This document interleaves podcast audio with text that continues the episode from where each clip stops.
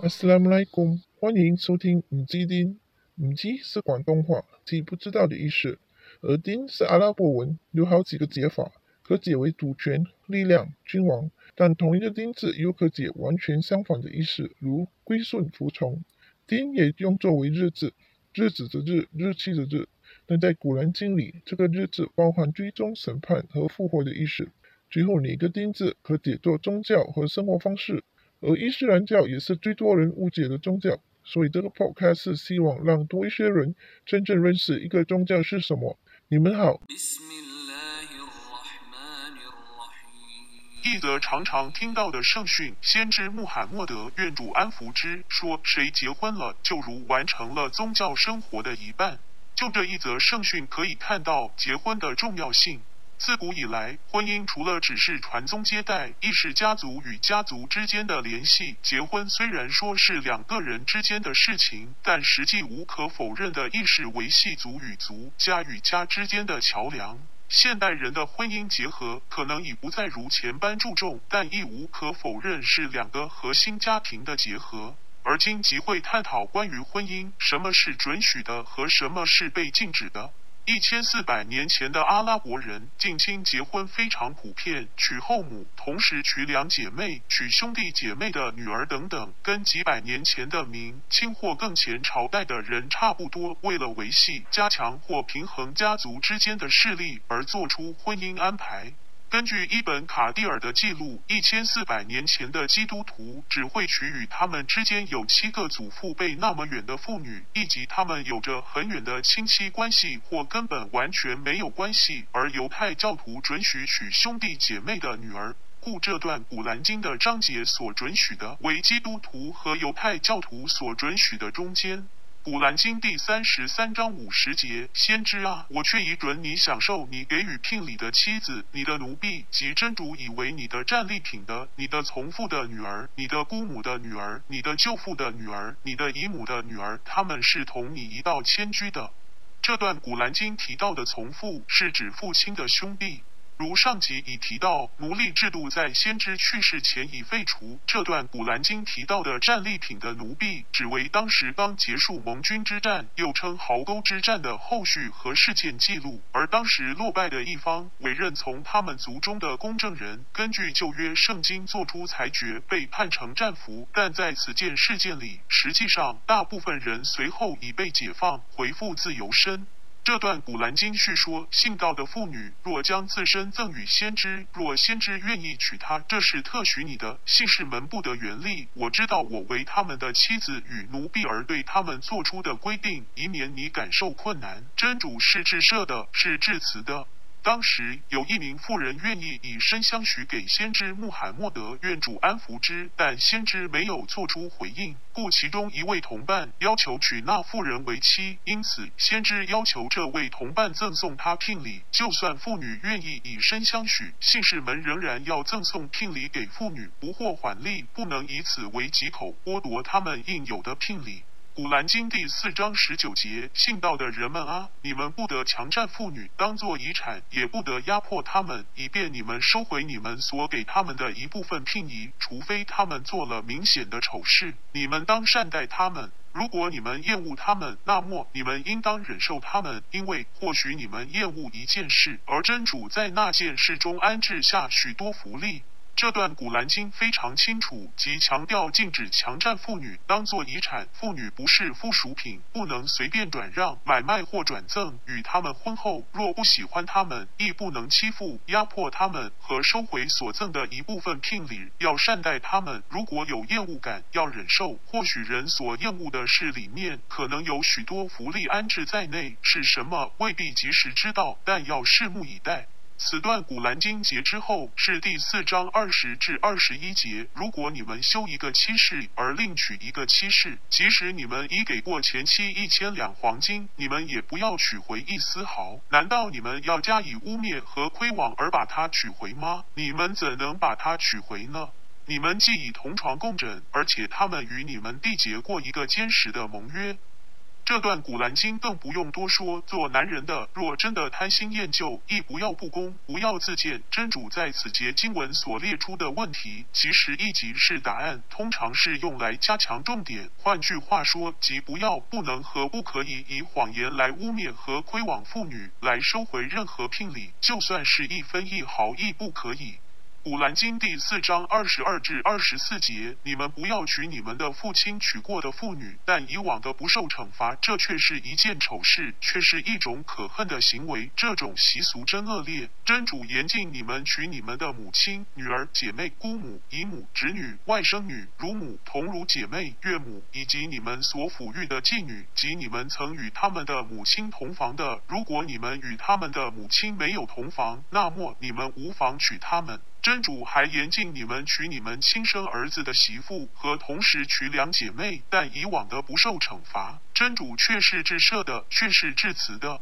他又严禁你们娶有丈夫的妇女，真主以此为你们的定制。除此以外，一切妇女对于你们是合法的。你们可以借自己的财产而谋与妇女结合，但你们应当是贞洁的，不可是淫荡的。既与你们成婚的妇女，你们应当把已决定的聘仪交给他们。既决定聘仪之后，你们双方同意的事，对于你们是毫无罪过的。真主却是全知的，却是至睿的。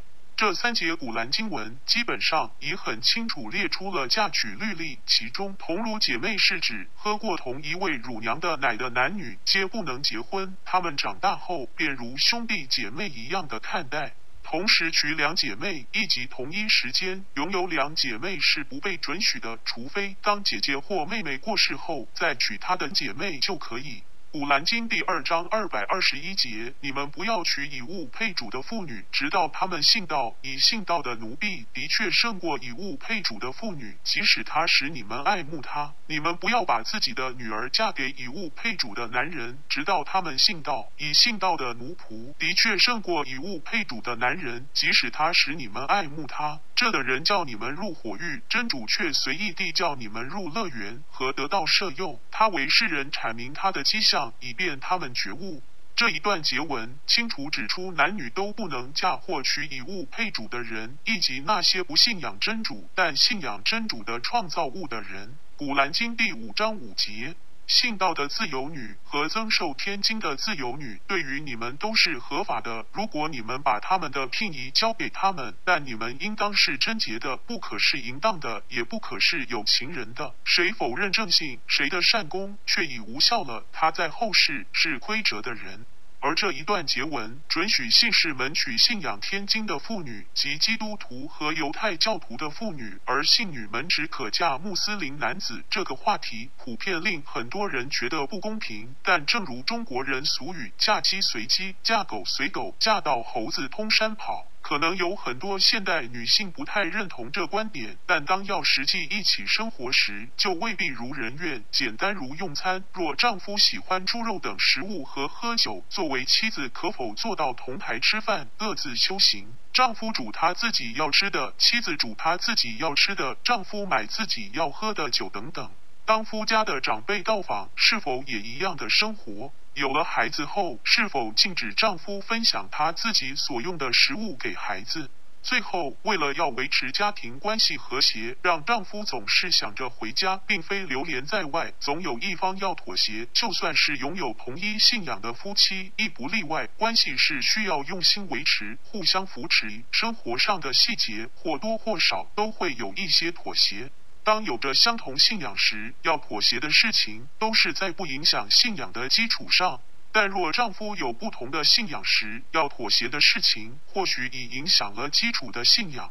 然而，这些都是个人的选择，真主已给予每个人自由的选择权，为自己喜欢而做出选择，还是为真主的喜悦而选择，悉随尊便。总观而言，以上提到的都是关于结婚的律例，那些妇女可以娶，那些妇女不可以娶。从这些章节同时知道，那些人是可以嫁或不能嫁，而那些不能嫁娶的亲戚便称为 mahram。这个阿拉伯文的字根与禁止 haram 同意，即不能嫁娶的人。在这些面前，在衣着方面可以随意一点，例如可以不需要戴头巾。在《古兰经》第二十四章三十一节提到：“你对信女们说，叫他们降低视线，遮蔽下身，莫露出首饰，除非自然露出的；叫他们用纱遮住胸称，莫露出首饰，除非对他们的丈夫或他们的父亲或他们的丈夫的父亲或他们的儿子或他们的丈夫的儿子或他们的兄弟或他们的弟兄的儿子或他们的姐妹的儿子。”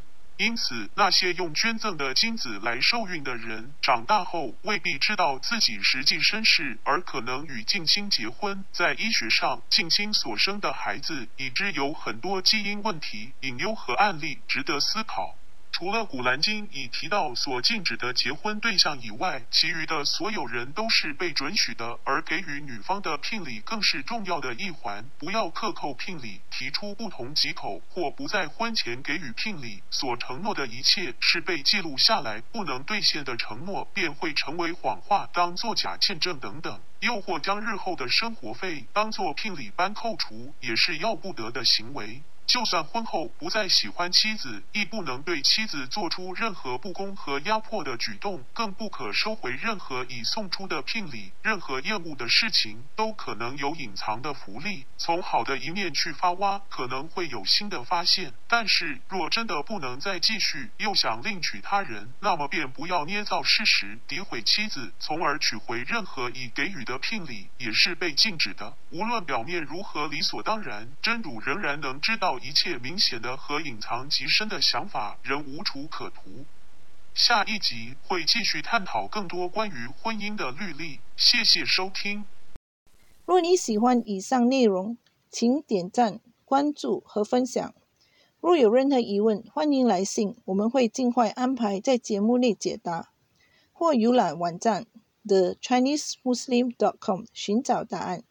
最后，求真主宽恕过失。指引大家，赐予智慧和正信，生活愉快。多谢收听。